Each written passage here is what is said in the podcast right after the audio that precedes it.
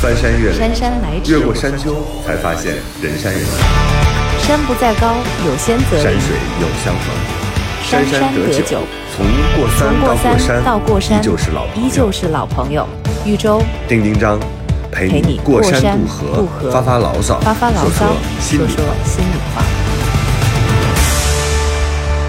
生活就是爱过一个又一个人。过一座一座山。这这里里是过山情情感脱脱口秀，我是豫州。我是丁丁张。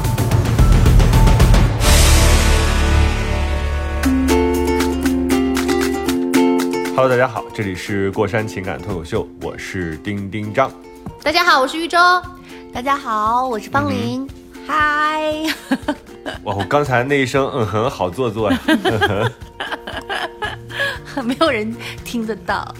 好，为了自己介意了一下自己，避免我们今天跑题，我们赶紧先把主题给亮一亮。嗯，就是最近看过的好看的影视剧。可以啊，就是不太记得住 我自己正在看我自己的这个就是 list。列对，表，哎，我也要看列表，每天看的乱七八糟太多了。你们喜欢看什么样的电影啊？类型？我其实我讲出来的话，可能有一点不太像我，符合你的你们觉得我会喜欢看什么样的？你会喜欢看文艺片？太不了解了文。艺片 不是，啊？方玲，你喜欢？你喜欢看？不是那种小清新的日本的那种吗不？是，我觉得他喜欢看那种，我觉得他喜欢看那个甜剧，是吗？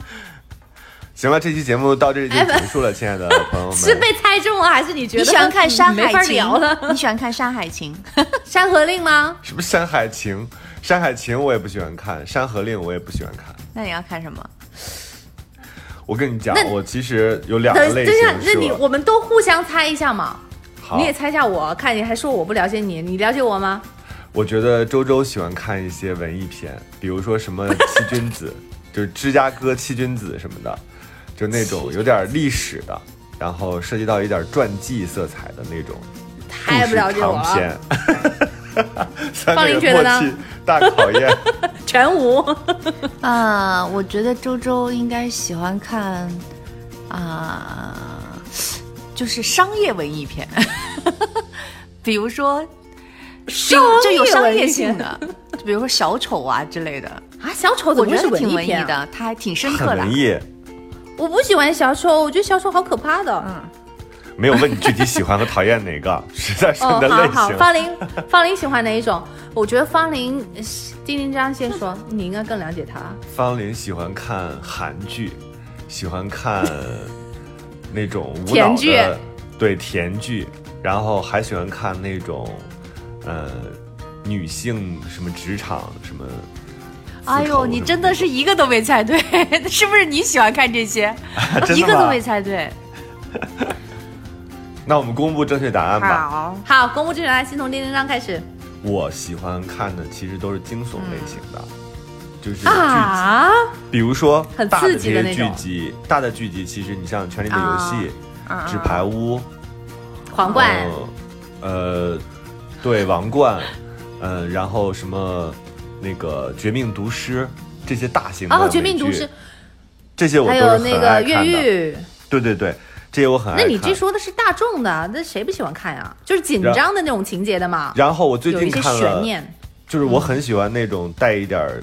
就是爱又带一点儿凶杀的。我最近完美契合我的一个叫安眠书店，就是这个男主角是一个书店的老板，也不是老板，就是他把这个老板就是给弄死了，弄死了之后他成了这个书店的老板。这个书店下边有一个密室，他就里边带有一些囚禁的色彩。喜欢上这个女孩之后，就偷了这个女孩的手机，想方设法的接近这个女孩，用各种各样的方式让这个女孩爱上他的故事。第一季是这个，一共有两季，就是属于那种带点情情杀又带一点这个惊悚的，是我比较喜欢的。嗯，就是我每次我喜欢看的类型片，其实也是带一点这种惊悚性质的，它就是那种会啊。会让你肾上腺素飙升的那种嘛，就情节有点紧张。对，但它不是恐怖片，它不是那些招明白魂啊、不是要什么招节奏快魂呐、就那种恐怖故事。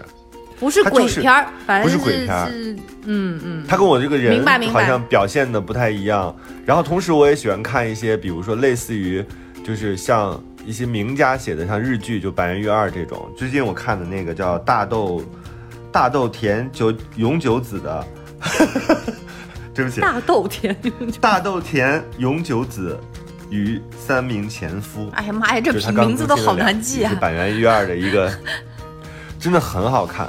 他就写的非常现实。你看惊悚片其实也是基于现实嘛，嗯对吧？它不是说建筑在一个神话或者是另外时空的角度上去做的，但是惊惊悚片大家喜欢看，也是因为离自己的生活太远。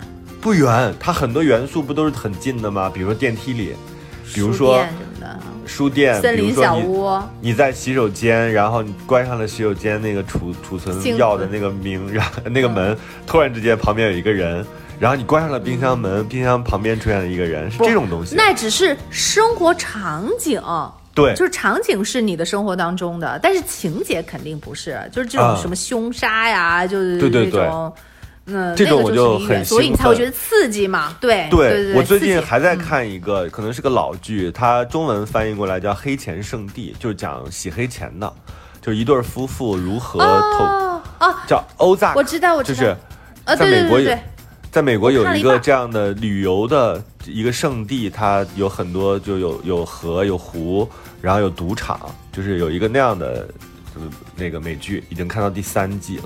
王冠我也在看，嗯，周周你自己爱看的类型，你可以公布了。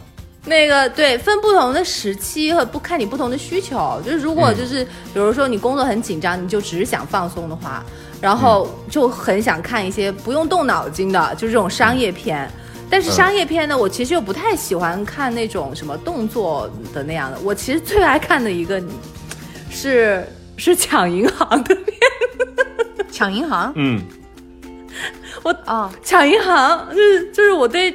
对我跟脑脑对这一类片子都还就是，如果是这种题材的必看，嗯，我们也不知道为什么，就是可能里面充当了很多的，也是一个是像丁这样那种比较紧张、比较刺激嘛，因为你不知道会发生什么样的哎，事情。有一个抢银行的，四个老头抢银行，你看过吧？四个老头抢银行，就是四个影帝老影帝，然后就是大概八十岁了，他们觉得自己要死了，于是想干一片大的，于是他们四个人抢银行的故事。这叫啥个电影你？找一下，我不知道叫什么，我忘了。那我也不能搜四个老头抢银行啊！你就大概搜一搜，你到那个 谁谁演的微博上搜一搜，我不记得哪了，是四个很老的，很老的影帝。还有一个就是抢银行的，是蜘蛛侠那个小孩儿，就是新蜘蛛侠那个小孩儿演的，呃，荷兰弟，荷兰弟演的一个他自己的很长的一个长片，就是虽然看起来很爽，但是其实有一点文艺，你可以找一下，就荷兰弟的新片。很好看，嗯嗯，好，我刚才已经推荐了几除了就是部了啊，推荐了一个大四个老头抢一起，大豆 大豆田永久子和三个前夫啊，这个非常好看。我用我到时的候品你留个。言嘛，嗯在节目下面留一个言，然后把它写出来。对，然后这个是这种不动脑筋的时候会看的类型的片子。然后有的时候呢，就是我会也深深的被一些就是很有深度的电影所感动。比如说我最近看了一 这个句好像片子叫做假话，这句好像假话。没没有没有，就是嗯。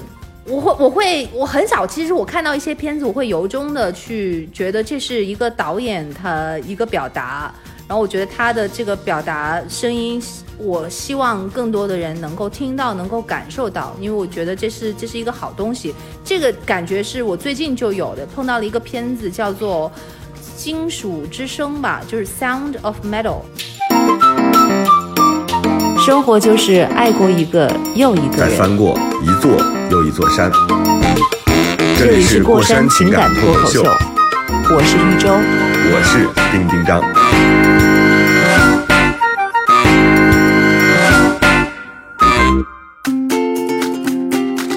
金属之声是吧？之声，对、嗯啊，金就是能想铁啊、铜啊、那种金属之声。这听起来好文艺啊！嗯，哎，这这确实，嗯我看到最后觉得是文艺，因为我刚开始以为是一个励志片，因为他的那个简介简说的是一个搞摇滚的打架子鼓的一个人，就是他是以音乐为生，然后而且还有一些那种摇滚的精神，就是。呃纹身啊。哦，这是我最看不了的就是题材。住住那个房车呀，就是很破的房车，那就是他们所有的生活。然后他们也不在乎钱什么的，就是这是音乐是他们的梦想，就是很纯粹的一种那种年轻人。然后呢，结果呢，他突然失聪了，耳朵嗯听不见了，发生的啊特别的突然。嗯然后就面临着一个人生的一个选择，就简介基本上就讲到这儿。而且我想，嗯哦，那应该就是他通过最后自己的那个努力，又重新回到音乐的道路上。我觉得应该是个历史片这种。他去藤编去了，成了藤编大师。结果是是这样，反正他中间有好几条线，就是他最后他是他发生了这件事情之后呢，他第一个想到的就是，第一反应就是我要治，我马我不管，就医生跟他说，你你这个其实他只会越来越严重，然后一直到完全失聪，因为他当时只是失去了百分之八十的那个听力嘛。然后结果呢，他还接着回去，晚上还在打架子鼓。然后医生就嗯本来是劝说他，你不能够再在那种噪音的那种地方多待的那样。然后他就去问怎么样去就植入那个什么什么东西做一个手术，呃，结果呢要花四万美金，然后还不能够走保险，所以对于他来说就是是一个天文数字，所以他一时不知道该怎么办。但是呢，他从始至终都是觉得我一定要恢复我的听力，我不管我付出多少的代价，我都要恢复我的听力。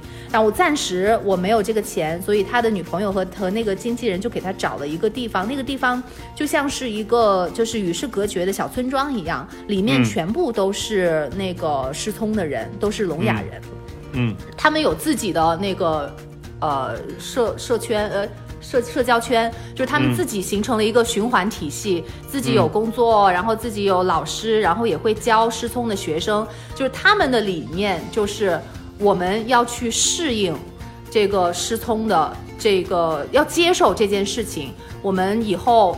就是也不会想办法去改变这个状态，我们要接受这个状态，而且活一辈子。就是我们也一样能够生活的很好，在我们的这个小社会里面。所以他就过去重新学习那个手语。嗯，他到那儿的第二天，嗯，那里是那个地方的村长吧，算是就是他们的那个头头。呃，他也是一个失聪的一个人，他已经好几十年，他俨然已经非常接受了，而且带领着大家也接受这个事实。呃，他到那儿的第二天呢，他就在修那个屋顶，然后这个这个村长就是一个老头儿，就说你在干嘛？他说我看你的屋顶坏了，我在帮你修。他说没有人叫你修这个呀。然后他说你以后不许做这些事情。他其实就很困惑，我当时也很困惑，我就觉得哎，为为什么会这样？那屋顶破了就修，我觉得这个男生还挺主动的，找工找事情去做，我觉得不是还挺好的吗？愿意去帮助别人。后来呢，这个老头儿就说，嗯，他说这样吧，你不是每天起得很早吗？那你明天五点钟，我给你煮咖啡，你过来，我等你。然后哇，这好像那个孙悟空遇到的师傅啊，敲他三下头，就是三更天你来找我，我教你一有一点。，对，有一点想要治他的。这个叮叮章你也要听。然后呢，他就就去了，然后那个老头呢就给他安排了一个一个事情，他就说你去这个屋子里头，这个屋子里面除了一张桌子和一一个本子和一支笔以外，其他什么东西都没有。他说你就在那里就坐着，你你什么东西都不许做，你如果想你坐不住了，你就写，你就不管你写什么东西，你就写，你就不停的写。他就这样，就他最开始觉得这个事情特别可笑，但是后来好像他天天重复的做这件事情，他好像也就习惯了。呃，然后有一天他就是反正就从最开始不知道写什么。到后来有一天，他会看到外面的那个风景，但是就觉得是那种恍惚之间的那种感觉，但是他依旧没有放下心里面就是心心念的那个要做手术的那件事情。他好像觉得，就是这是他现在的第一大任务，人生的唯一的目标就是要恢复自己的听力，所以他砸锅卖铁。把自己原来最心爱的调音台卖掉，然后把自己唯一的那个房车也卖掉，而且人家还就是还给他压价，因为压的那那个价格还比较低，然后他还跟人家说，他说你给我八个星期的时间，呃，你这个价格可以，但是唯一一个要求就是。你留八个星期，我八个星期回来之后，以比这个你给的价高出百分之十的价格把它赎回，你不能在八个星期之内把这个车给卖掉。他说我一定会回来赎回它，因为那个车是他跟他的那个女朋友就是唯一的，就是呃生活的就是家嘛，是他们的家，所以他其实还想回到原来的生活。他觉得他做了这个手术，他就一定能回到那个生活，所以他就就把这个他所有的家当卖了之后，然后就把这个手术给做了。然后做完了之后呢，呃，其实毕竟是一个呃，就是一个义务嘛，就是做手术植入进去，去毕竟是一个义务，不能够像原来百分之百那样的，就是像听到世界的声音。所以他虽然有一点小失望，但他依然还是觉得，嗯，我。我能够重新再听到这个世界了，我又能回到原来的生活了，所以他可能应该是把自己仅有的钱，他女朋友其实是法国人，女朋友的爸爸很有钱，他就买了一张机票就飞到法国去找他的女朋友，因为他就是人生最崩溃的时候，他跟他女朋友说：“你一定要等我，就是我一定会恢复听力，我还会恢复到原来那样。”他要去找女朋友，后来他的女朋友也确实是在等他，然后结果。就是他们 有一点，就是我我觉得我你 你笑什么？我我我现在特别不会讲故事了，我故意的，我故意的，生锈了。我就看到周周逐渐在讲的故事的过程当中，逐渐走在了悬崖边。这个时候就推他一把，有笑声，推他一把。这个故事就截止截止到这儿，大家就可以去找了啊。你猜是个什么结局啊？这个结局好重要，我好想讲。你讲，你讲吧。你猜是什么结局？就是他恢复了听力，嗯，真的。第一场，他他是他是恢复了听力，他做了手术，他是恢复了听力。丁一章，你看过审过这么多电影，你觉得这如果要是一部好电影的话，他应该怎么样去结局？就是女朋友根本没有在那儿等他，跟他女朋友没关系，他女朋友其实也在等他，然后他们。嗯，也尝试着要亲热，结果发现就两个人都特别无奈的发现，其实已经回不到从前。女女生也愿意等他，他他也觉得他还爱这个女孩，但是就是回不到从前。他想跟老头在一起。这个不是结局，这个不是结局，最后的结局是，就他又能重新听到世界了嘛？然后他的女生家里头在开 party，然后他听到的那个声音。都是特别嘈杂的声音，就是别人在进行着毫无意义的交流，然后那个锅盆敲响，然后这里一个火升起来，那里怎么样？他就是突然意识到这些声音毫无意义。天哪！他最后这太文艺了，这不就是他的价值观？其实就是说，你内心的那个平静，其实是非常非常重要的，跟你听到看到什么没有关系。所以他最后又回到了那个聋哑人的那个村庄。他没有回到聋哑人那个世界，就这个也是很。他第二他第二天早上一大清早，他女朋友还没有起床的时候，他自己就背着行囊自己走了。然后他就是坐在那个街边的一个长椅上面，他看看天，然后看看周边的人。然后就是那些小孩发出来的笑声，然后汽车的喇叭声，在街头的声音。他一个人坐在那儿，他我觉得他觉得这些东西跟自己是没有关系的。然后他默默的把他植入的那个东西给摘下来，他又恢复到了清静的世界，就是最后的一个镜头。嗯，天哪！然后我觉得这个真的太文艺了，亲爱的听众朋友们，你们千万不要被这样的故事。就是给俘获了身心，你可以欣赏他，你可以了解一个人放弃和争取，然后最终得到，得到了之后，他又把这个东西轻易的给给这个等于是抛弃掉了啊，他找到了自己原来那个生活，但这叫你不觉得很震撼吗？我越长大，我越发现戏剧逻辑就是什么呢？生活中不会发生。不，不是，等一下，等一，你觉得那些凶杀案比这个发生的可能性 更低是吗？不，我的意思是在很多人物的选择上，就是他有一个戏剧逻辑。戏剧逻辑就是他推进故事，他让这个故事达到你，因为你是从头看到尾的嘛，你在这个过程当中跟着他起承转合，跟着他跌宕起伏，对对对，他有他达到这样一个高高度，那个时候你观众会很爽的，就因为他真正知道了自己想要什么，他抓住了，对吧？但是在整个的生活当中，他其实是完全相悖的。就是就一定一定不是这样的，所以戏剧逻辑就是会让你有这种，哎呀，这个电影让你感看完之后非常有收获的感觉。我我跟你说，有一个最，反正我已经剧透完了。那个有一个最点题的一句话是这样的，他当时其实是背着，嗯、他那个老头，因为那个老头是负责这里的，就这里的负责人嘛。他的他的理念跟跟他是完全不一样的，因为老头觉得好，我失聪了就失聪了，我要适应这个这个世界，然后我以后就、就就伴随着这个东西来过一生。但是他一直是想要改变这个现状的，所以他其实是背着那个老头去做了这个手术。然后他回来之后跟那个老头说了这件事情，然后老头就是他，老头就是其实他有也挺特别的失望，因为他觉得，嗯，等于是。因为他还想在这里借住，因为他要四个四个星期之后还要回去再重新激活，所以他这四个星期其实也没有别的地方待。他本来还想祈求那个负责人，他说我可不可以在这里再借住四个星期？然后那个老头他就其实深深的受到了伤害了。他说我们在这里的前提，我们所有人信奉的那个理念就是我们不需要改变现在的这个现实。然后他就问了他一句话，他问了他一句话，他说你。这么长的时间，每天在那里写，就是写字，什么事情都不做，写字写好几个小时，难道没有哪一刻你感受到了某种宁静吗？嗯，然后他其实在这个影片的最后，就是他把那个就是植入的那个东西摘掉，自己又恢复到失聪的那个状态的时候，我觉得他是感受到那个宁静了的。天呀，周周，我觉得这就叫心之所向。我觉得它跟你现在此刻啊，你要求的那个心灵的安静特别有关系。所以说，你看什么样的电影，你乐意于把这个故事传播出来，一定是因为它某些地方打动了你。就是你现在啊，从心理上的这个角度，我隐隐能感觉到你在和这个男主人公就是有某种契合。你肯定是在为你此刻的宁静找到了一个非常非常重要的支点，你才会如此推崇这部电影。因为在在我看来，我觉得这些东西都不合理，就是不就是放弃治疗是不合理的。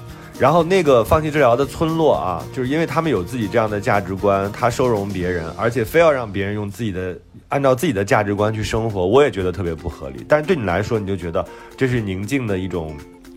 一种选择方式，当然选择什么都不重要，我也不愿意从任何影视作品当中去分析价值观对不对，或者是说，哎呀，这个文艺作品到底它的世界观什么走向是什么，我从来不分析这个，就是故事存在就是合理的，我可以看，但是我也可以不认同，嗯。嗯嗯嗯。嗯。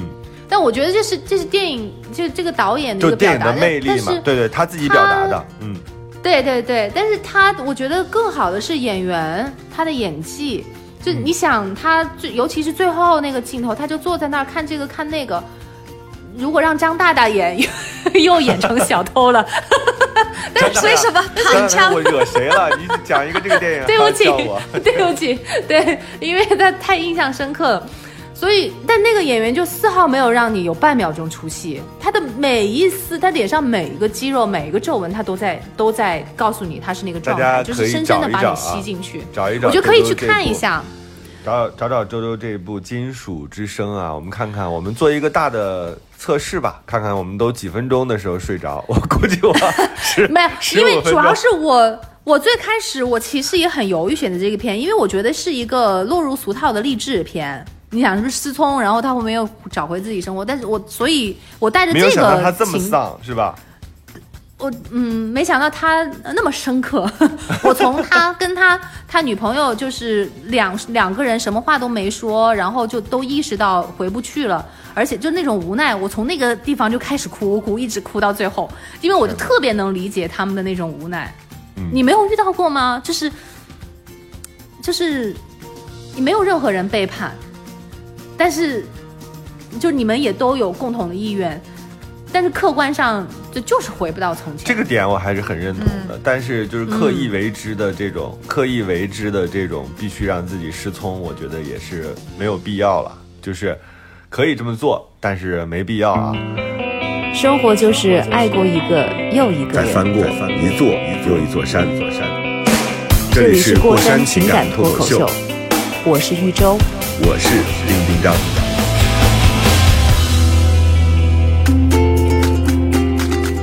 方玲儿，你自己最近看的是什么？我都不知道该咋说，小舍得。周周没有看，这个周周确实有会没有看。员就可以看。哎，我我最近在看《一仆二主》周周在这几周周，这是三年前的，是不是同样系列的啊？三四年前的片子吗？我忘了啊，一不二主。哦，我说怎么用的手机那么老呀？四五年啊，真的假的？我那我前一段时间才看完《大江大河》呢。没关系，没关系。周周，你可以在五一直接先哦看起《小舍得小舍得我好像在哪里搂到过一眼，哦是不是也是热热播剧的播剧热播剧大众剧它是热播剧了。但是我觉得特别好。讲谁讲的来着？谁演的？那个那个，哎，嗯呃，谁演的宋佳、蒋欣、佟大为、哦。张国立。嗯，哦，我想起来，我看了第一集。嗯。我刚看了第一集。啊，对对对对对，就是有点像是我爱我家哎那种吧。我我。No no no，不。它是个现实但我觉得题材，它讲的是鸡娃的故事，对啊。就是教育啊，因为小孩儿大概七八岁就是开始上小学这样一个状态，嗯，哦，难怪一第一集就家长里短，然后那两个戏可多了，那两个姐妹嗯，戏份。嗯嗯，嗯我明白了，明白了。我嗯。我是我我我推荐这个剧，大家大家都其实都看过，但是我是觉得，因为我看了小系列所有的戏，就是它不是小系列小欢喜、小别离，然后这是小舍得嘛？我觉得小舍得是、是我是我自己最喜欢的，就是我觉得它嗯。更接近于因、毕竟年龄到这儿了，不是，因为他讲的是 如果有孩子，差不多也对，是对因为是讲。的是那个小小小孩子嘛，就是更小，就小呃小学生。我是觉得他让我想想一个问题，就是你你你，因为以前老是嘴上说说你生孩子，你到底能负担他的人生吗？对吧？然后我，但是你其实实际上并没有去仔细思考这个话背后的意思啊，就是你要负担他什么？就是我不知道他负担他什么，你只知道他上学上补习班儿，然后可能就是两个关两个家庭的关系紧紧的联系在一起，啊，然后你的时间你的付出，但是其实你并不知道你日常会面对什么，每一天会面对什么。我觉得小舍得这个东西呢，是的，对我来说是让我就是让我看到了，比如说，呃，我从现在开始，如果走进婚姻的话，我大概十年之后的画面是什么样？我是否能接受，或者是说我是否能够成为一个不被这个东西束缚的人，或者说是否能够坚持？因为我觉得嗯他还提供了很多的，就是呃生活画卷的。所有的人只会只会说说要孩子，有的人有就倡导要孩子那一族，说孩子是是老天爷给你的最好的礼物，然后这这那那的，对吧？不要孩子的人说说不要，我们为什么要为孩子过一生？我们要过嗯一辈子过就是做自己，就但是其实你像没有结过婚、没有生过孩子的人，其实是没有具体依据的。就就你你你不知道自己嗯为什么会做这个选择，因为你如果周围没有人这样子天天给你这个展示他的生活的话，你是看不到的。我觉得这个戏好就好在什么呢？是的好就好在他真的拍的很细很很细，就是他把每每一天的生活，他把每天的生活就是铺在这个戏里面，他有很多这种日常的细节啊、那个需要一个一个面对的话题，然后他也不夸张，他就他的人物关系稍微有一点，嗯因为他为了戏剧冲突嘛，他人物关系就交纠缠在一起，但是他实际面对的问题其实并不夸张。哦，我觉得这个东西是一个很好的练习，就是提前的预习剧。就对于你要去结婚生孩子的这个女生来说，你可以看一看，就不要害怕。看完之后我也不害怕，我最近不会看完了不会不会不会就你看完之后，你至少说我会面对什么嘛？哦我至少十年之内会面对什么？对，提前我觉得这个东西嗯挺好的。我最近正好有两个朋友正好面对小舍得这样的状况，一个一个朋友正在面临小孩小升初的问题，就是你如何选择小孩的道路，你是上私立是的还是直接转公立？因为你未来高考虑高考。中同学群里面天天充斥这个，就是你如果要选择那个方向的话，你现在开始你就得要走不同的路了。，对，但是小孩现在才五年级吧，就是你、嗯啊四年级，五年级你就要选择到底是公立，你六年级就要转学，要不然你就没法跟上整个的这个课程。然后另外一个小孩呢，是因为他马上面临入托和幼儿园的问题，这小孩还没站起来呢，就是也刚刚一岁。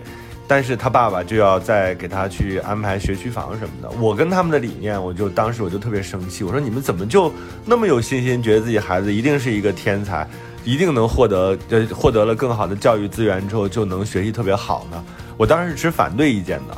但是呢，我也看了大概一两集的小舍得，然后突然间就因为它是两面嘛，就是蒋欣和宋佳是两个教育的不同的代表，所以他俩的那个对撞让我有一些反思。但是什么东西是促进我突然间有改变的呢？是那天我在微博上看到了一个北京一个著名的呃学校叫人大附，就人民大学的附属中学，然后一个英国的 BBC 的记者他就拿着自己的麦在学校门口说：“我。”想去看一看他们的英语到底好不好，于是呢，他就开始在学校门口拦这些小孩，这些小孩就穿着校服，特别快乐的去往学校走。他就用英文跟这个小孩对谈，那小孩真的是发音也很好，对答如流，然后对答如流，而且是没有任何犹豫的，就像随手拿了一个工具来几下，就那种自如。那种流利，而且那种自信，就是他学习好，以及他英文好，他跟别人交流的时候那种自信，深深的打动了我。我后来我就在我们那个有我这个朋友两个朋友的这个群里，我就发了这段视频，我说，嗯，我要我要收回我之前的话，就是。因为我没有设身处地的替你们着想过，觉得小孩好像靠自己就可以，不用非得给他很好的教育资源。但我现在必须得承认，当所有的同龄人都很优秀的时候，你就是要面对一个这样竞争的压力。所以我说，我自己其实很希望能像这些孩子一样长大一回。我讲完这段话的时候，其实我内心是有一点。就是感慨的，我觉得啊，如果我当时英文更好，我学习就更好，我可能我的人生也会有完全不一样的状态。虽然我现在自我认知也不差，但是我觉得如果有机会获得更好的东西，其实家长还是就是有情可原的。你就是给他给他更好的，让他去学习吧。就是这个，我现在这突然就把理念纠正纠纠纠就是给换过来了。家长的话，我我不能替他学，但是我得把我自己的这一部分做好，那就是给他创造条件嘛。就我们小时候，父母不也是这样的吗？也是尽力的说给你，就恨不得 就替我去学了，但是他们就也不行，就只能说你管好你的吃，管好你的穿，帮你找找题目做，然后给你尽量让你考到好的学校。就这样啊，家长从古至今我我真是觉得这个戏拍的还是挺现实的。我为此还去查了一下那个作家，哦，是吗？叫嗯，没错的话叫卢隐公，是浙传的，本身是老师，应该是。然后因为对，一看他就是有过实际的这个就是奋斗经历的，就这个奋斗就是。带着小孩冲杀在，就是鸡娃一线的。我我觉得，对现实主义题材很火，它是现实主义题材当中还不回避的，我觉得还挺好。哦，我因为我鼓励，我觉得大家就应该看这种。就我我就我个人不喜欢看电视剧，而且我不建议大家看太多电视剧。说实话，就是我觉得看太多电视剧吧，特别耽误时间，因为电视剧的。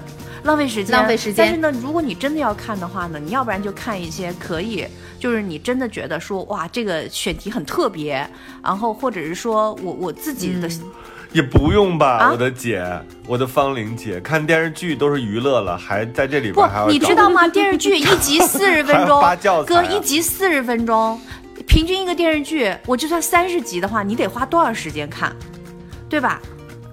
哎呀，现在年轻人第一有倍速。就是你不好看，我就给你倍速了，这是一种。第二，有抖音，你不好看，我就抖音上看了。第三，实在不行，我还可以听。你国产剧反正都是台词，你没有什么光，也没有什么讲究。你看美剧，看其他的剧，你还可以看一下它的布光，它所有的就是相关的这些东西。而且现在的人，你不看剧，那也是去看抖音啊，不也都看这些东西吗？你那该浪费的时间也都是浪费，只是在别的地方浪费。我我我暂时不能就是看剧只看一部分，但是方林可能会去做别的。生活就是爱过一个又一个人，再翻过一座又一座山。这里是过山情感脱口秀，我是一周，我是丁丁张。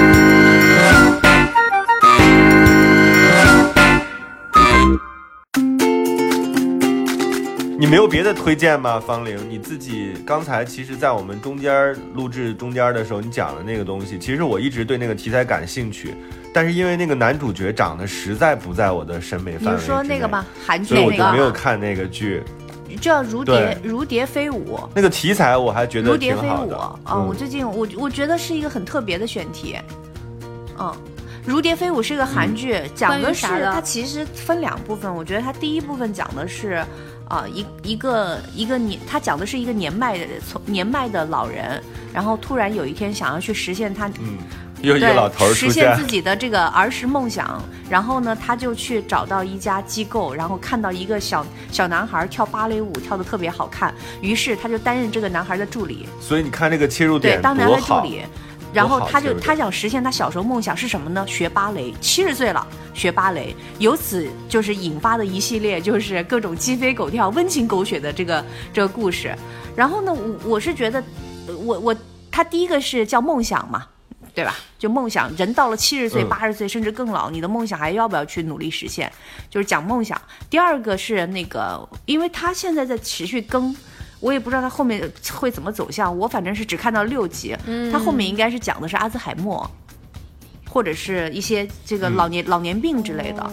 因为我特别，我是一个特别喜欢老年题材的人，我喜欢老年题材、儿童题材啊、对。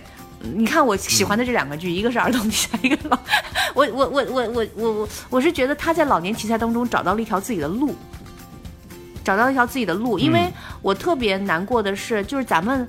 就是你看到呃国内的电影院上映的很多老年题材的电影，也跟当然也跟他们本身有关啊。其实票房都不好，然后老年题材的电视剧呢也非常少。但是你看这个韩剧，对，嗯，就这个老年，它其实是一个半老年题材，但是它很容易把你带入进去，然后呢，你非常能够跟嗯主角共情。我觉得这个东西是一个很嗯妙的切入点。嗯，这个，所以他的编创团队、编导团队啊是很厉害的。所以我推荐大家看一下这部戏，嗯而且我觉得这也是一个，其实你换一个角度去看你身边的，你你不光你自己家有老人，你看老年这个群体的一个角度，挺好的，而很很很感人。现在嗯豆瓣已经多少分了？豆瓣九点多了，九点九点三。我看一下，豆瓣九点三了。这让我想起9点多之前那个韩剧，就是南柱赫演的那个韩剧叫《耀眼》吧。她也是这个女孩，突然间有一天变老了，变老了之后，她就体会到老这件事情对于人的这种折磨。但虽然她最后这个坑啊挖的特别大，就是没有把这个坑填上，但是也不影响它是一个好看的高分的韩剧。就是整个的这个故事又甜又虐啊、而且有很多亲情在里边的羁绊。那个那个电视剧叫《耀眼》，也是韩剧吗？也是韩也是韩剧，韩剧。对，哦所以，嗯，哎呦，九点零去找一找耀眼这个韩剧九点零，一九年的，对，也是很厉害的。天哪嗯，我还没看过豆瓣九分以上的片子呢，那个如蝶九点都这么高三了，对，如蝶翩翩九点三了，所以这个，嗯 所以你发现没有，大家还是有很多人跟你能够共情的。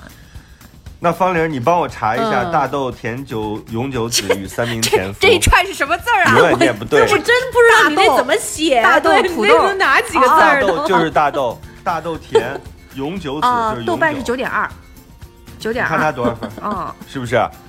这个也是一个神剧，哦真的它它的故事其实也特别简单，就这个女孩儿，这个女主人公，她呢是呃一家建筑设计社的社长。为什么她是社长呢？不是因为她自己创了这个公司，是因为她的社长有一天因为腰病，然后就呃告退了。告退了之后说，我指定一个人来当社长，就指定了她。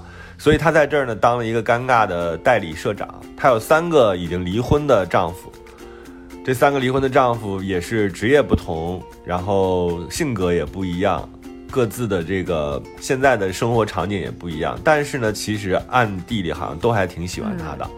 所以第一集他勾勒的状态就是，嗯，这个女生在一天之内遇到了她这三个前夫，发生了各种各样的故事。她比较厉害的地方还是板垣瑞二那个，就是。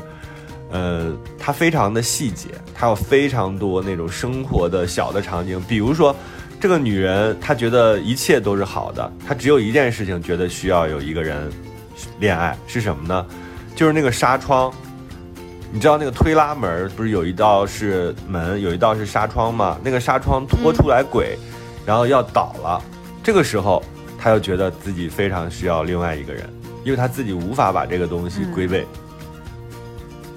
就他有很多这种是因为他不知道，还是因为一个人没有办法一个人，其实那个纱窗很大，是那种阳台的那种窗，哦就是那个时候他需要搭把手它有非常多这种小的细节，包括比如说他柜子里的东西就塞得很满，一打开那个柜子，他女儿还有个女儿，女儿一打开那个柜子，那个柜子里边的呃意大利面就歘就直接像下雨一样全都洒出来，就他有很多这种特别感人的小细节，你们可以看一下。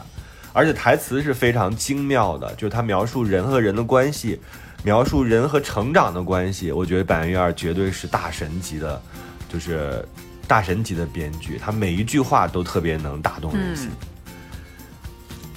嗯，哇，我我替听众感谢我们今天做了这期节目，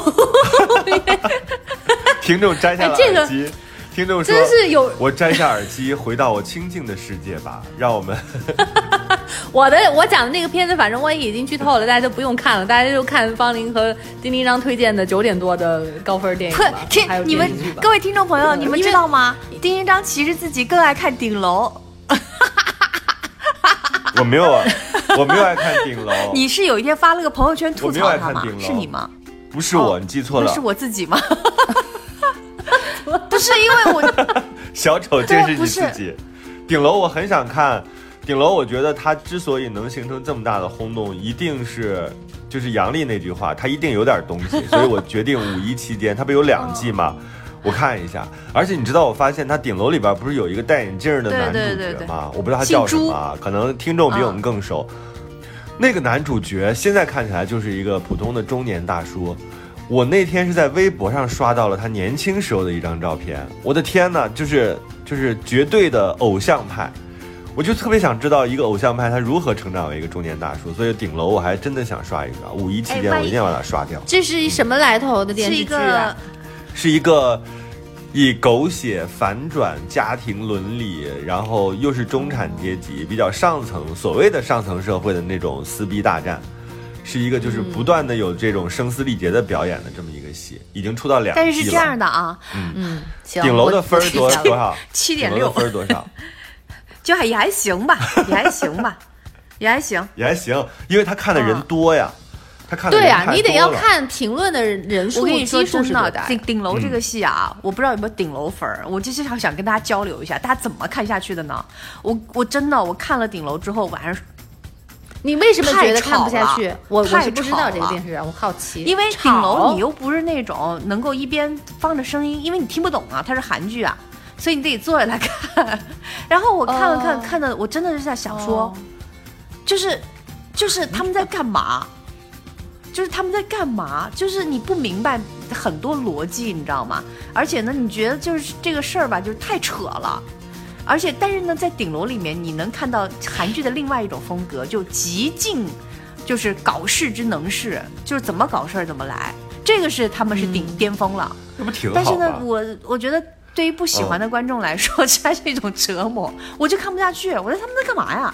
我试试啊，我试试。我看完之后跟大家来汇报啊。我今天呢，嗯呃，大家也可以在我们整个的这个留言区留言啊，你最近看过的特别好看的对，电影互相推啊、荐，剧啊，可以推。荐一下，让我们也看一看。然后你如果觉得。嗯，那个理由不充分的话，你可以像方玲一样说他豆瓣多少多少分呢，对吧？也可以把这个分打上。我们看一下大家最近都在看什么，，对帮我们也推荐一下然后。基本上这一期就是这样。然后你们推荐的时候，对哎，然后推荐的时候附上链接，还有密码，嗯 要不然告诉我，告诉他你是在卧室看的还是在客厅看的？求求你们了。真的天下竟有如此 如此懒惰之人你们了，我真的是疯了。为什么？而且我自己特别想吐槽一个现象，就是你比如说，有的时候我们会发一张那个截屏，或者是发一张，呃，就是主人公的对话，其实你是讲那个台词的意思，慨然一下人生哈、人生之多艰。结果就底下人就会有人问，就会出现无数个方你玲，怎么了？不是，有人在问说哪个剧，有人在问在哪看，我特别想告诉他日剧卧室看，完美的回答，啊，我这我很稀奇吗？让方玲这个问题来结束我们今天的节目。方玲，你可以来问你的三连问了，来吧。什么剧？在哪儿看？在哪儿？密码多少？？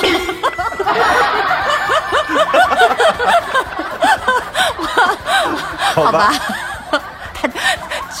哎 哎，这一期对嗯，我我你先，今天让你先结尾。我不结尾了，我觉得结不了尾了，我怕他问那我我要补充一下，我要补充一下，就是我说的那个片子，我很害怕，是因为我的那个表述毁了一个好片子。因为那个片子它它还有很多，你你知道看电影它有声音、有颜、有色彩，它很多会影响到你的观感，然后让你整个人去代入。然后这个片子可能一我只是单讲它的故事情节，也许没那么吸引人，但是这个本身的这个片子它，因为它是讲那个有失聪和正常人，所以它中间有那个音效的那个切换，我觉得这是有助于。呃，给这个片子加分的一个 一个很很重要的一个因素，他哎因此拿了奖的，他拿了奖，查一下他多少分？金属之声，他拿了那个音效的那个奖。之声。但是我是远远的觉得这个片子不仅仅是这个音效。这方面的好，对他的那个男主角也获得了提名，金球但我奖不知道有没有获奖。金球奖提名，对，多少分？跟顶楼差不多。我但我觉得这个片子很容易让别人误解，就是大家的理解的那个层次和能力感和包括你的这个状态，其实都不一样，直接影响到你对这个片子的感受。这样吧，我们五一期间，我们一起来挑战一下顶楼，还有周周这个两个极端金属是吗之声嗯，让我们下周汇好报，好不好？好，下周见，拜拜。好，下周见，拜拜。太好笑了。穿过遥远小溪水，守着一株小玫瑰。它总是绷紧脚背，仰头看大雁南飞。他说：“你可曾遇见那只小鹿？”他幻想着远山迷雾，眺望着爱与起初。醒着在梦里挣扎，不觉黯淡了朝霞。忽然间岁月凛冽，掠过白茫茫的雪。小路终于又想起这座山谷，扯下它温暖花瓣，在冬天一去不还。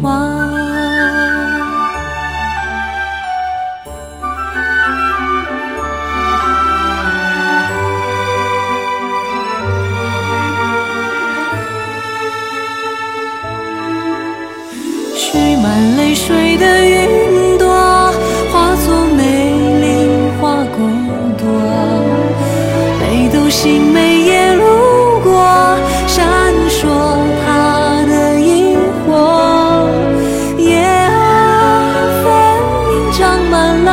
星星晚风，可是他们却给你取名字叫做天空。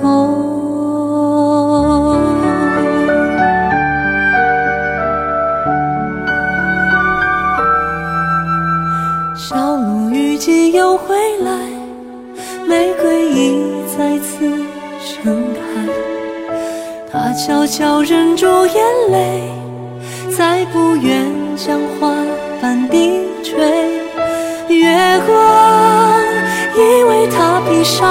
雪白铠甲，小鹿悻悻远去啊，它从此不做谁的花。他眺望着远山迷雾，满怀着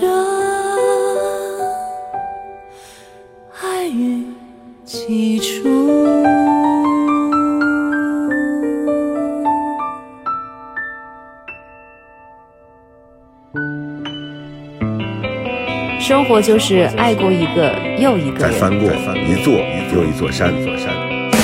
这里是过山情感脱口秀，我是玉州，我是丁丁张。